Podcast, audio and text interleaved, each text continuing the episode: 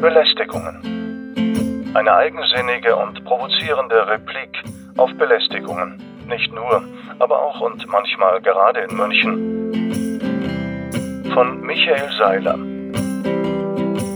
Jetzt hier auf Radio München. Radio München. Back in former days. Back in better days. Back in other times.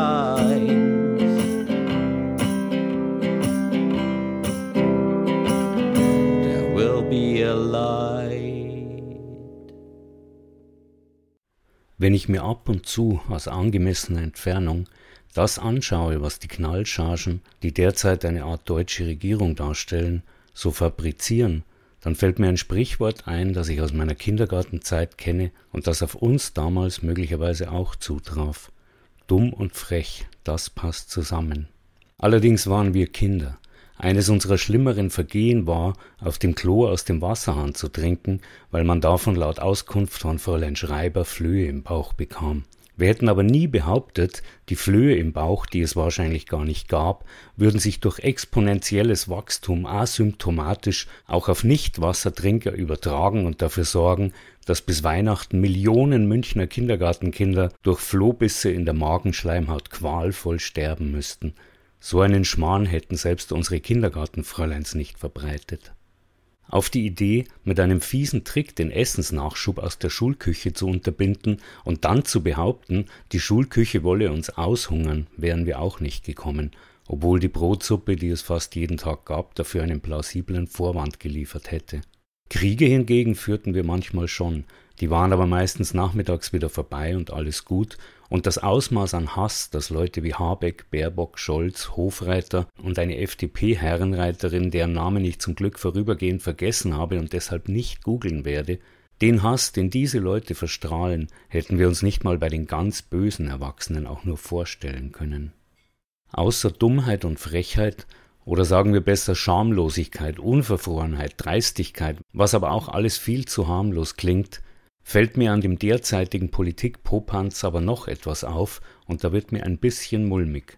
Diese Gestalten, vom sogenannten Kanzler, der offenbar glaubt, das Wort komme vom Abkanzeln bzw. Canceln, bis zu der erwähnten Popeladel-Rüstungslobbyistin aus der dritten FDP-Reihe, bei der man das Geburtsdatum dreimal lesen muss, weil man unwillkürlich annimmt, sie habe ihre Grundausbildung im Konzentrationslager absolviert, diese Gestalten haben ganz offensichtlich keinerlei Interesse, irgendwann in den nächsten 50 Jahren wieder oder nochmal gewählt zu werden. Da wird mir ein bisschen mulmig, weil sich die Vermutung aufdrängt, die hätten insgeheim längst beschlossen, dieses Quatschtheater mit den Wahlen jetzt endlich mal ganz abzuschaffen, weil das sowieso bloß Geld kostet und das Klima nicht rettet und auch noch Arbeit macht. Schließlich müssen die Schießbudenfiguren zwecks Wahlkampf wochenlang durchs Land gekarrt werden, auf Marktplätzen irgendwelches Lügenzeugs herumblöken und sich dann womöglich noch von Querbürgern und Reichsdenkern mit Tomaten bewerfen lassen. Da wäre es schon nachvollziehbar, dass die mal sagen, Schluss mit dem Schmarrn. Das, was unsere Geld- und Auftraggeber von uns verlangen, die Wirtschaft zu zerschlagen, die Bevölkerung zu terrorisieren und zu verelenden, Russland zu vernichten und einen totalitären technokratischen Kasernenstaat mit Überwachung und Manipulation aller Lebensregungen zu errichten, das können wir doch viel besser durchsetzen, wenn wir das minimale Risiko, nicht mehr gewählt zu werden, ebenso aus der Welt schaffen wie dieses ganze Wahlkampfbrimborium, das übrigens schon seit mindestens 40 Jahren überflüssig ist, weil die Besetzung der Parlamente nicht irgendein Wähler bestimmt, sondern die Querfront der Parteien, die die Listen aufstellen. Dass da auf den ganz, ganz hinteren Plätzen manchmal unerwartet einer hinein und ein anderer herausrutscht, ist den Aufwand mit Sicherheit nicht wert. Ein Vorbild für die Abschaffung der Wahlen könnte die Weltregierung sein. Das World Economic Forum das seit Jahrzehnten vorgibt, was sich auf dem Planeten, den man früher Erde, Gaia oder Terra nannte, zu tun hat. Dieses sogenannte Forum, das in Wirklichkeit eher einer monströs luxuriösen Version des Berghofs Adlerhorst bei Berchtesgaden gleicht, bestimmt, plant und regelt das Leben so gut wie jedes einzelnen Menschen, ohne jemals von irgendjemandem auch nur pro forma gewählt worden zu sein. Es hat seine unumschränkte, unangreifbare, allgemein akzeptierte Macht ebenso legitim errungen, wie die Inquisition im spätmittelalterlichen Europa, durch und mit brutalster Gewalt gegen ganze Gesellschaften und jeden Einzelnen. Und stören tut das offensichtlich so gut wie niemanden von all den Millionen mündigen Demokraten, ein paar Ketzer halt, heute wie damals, die zählen nicht. Also, weg mit der sogenannten Demokratie, her mit den nutz- und schimmerlosen Experten? Wo sich doch sowieso alle einig und im Konsens sind, dass es nur eine Wahrheit, nur offizielle Fakten und ausschließlich alternativlose Lösungen gibt. Ganz ehrlich, wieso nicht? Wahlen gab es auch im Dritten Reich. Wahlen können nichts ändern, weil das, was geändert werden muss, nicht zur Wahl steht und weil sie sonst verboten wären.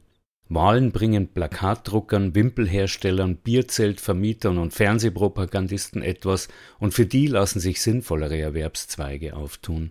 Mit den Wahlen verschwindet auch das blödsinnigste aller Argumente, man solle doch die Opposition wählen, wenn man mit dem Kurs der Regierung nicht einverstanden sei.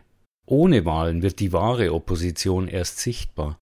Ohne Wahlen haben wir Zeit, Ressourcen, Aufmerksamkeit und Muße, uns um das zu kümmern, was die dringlichste, die unverzichtbare Aufgabe aller politisch denkenden Menschen mit Hirn und Herz ist und sein muss. Dieses unmenschliche, mörderische, korrupte, kaputte und unerträgliche System, das unser aller Leben beherrscht, endlich zu stürzen, abzuschaffen und als bizarre Episode in die Geschichtsbücher zu verbannen, um endlich, endlich eine Gesellschaft zu begründen oder halt einfach zu sein, die es erstrebenswert macht, ein paar Jahrzehnte auf dem Planeten Erde zu leben. Oder vielmehr viele solche Gesellschaften, hier, dort und überall. Ich habe in meinem Leben oft an Wahlen teilgenommen, aber noch nie gewonnen, und wenn ich mich mal über ein Ergebnis wenigstens mit gebremstem Schaum gefreut habe, war die Freude ein voreiliger Irrtum. Man kapiert das irgendwann. Nein, es gibt kein kleineres Übel. Es gibt nur Übel, bei denen die Größe ebenso egal ist wie bei den derzeit beim grünen kleineren Übel so populären Atombomben, die werden ja auch immer kleiner. Deshalb sind mir Wahlen, die über regionale Belange hinausgehen, seit vielen Jahren egal.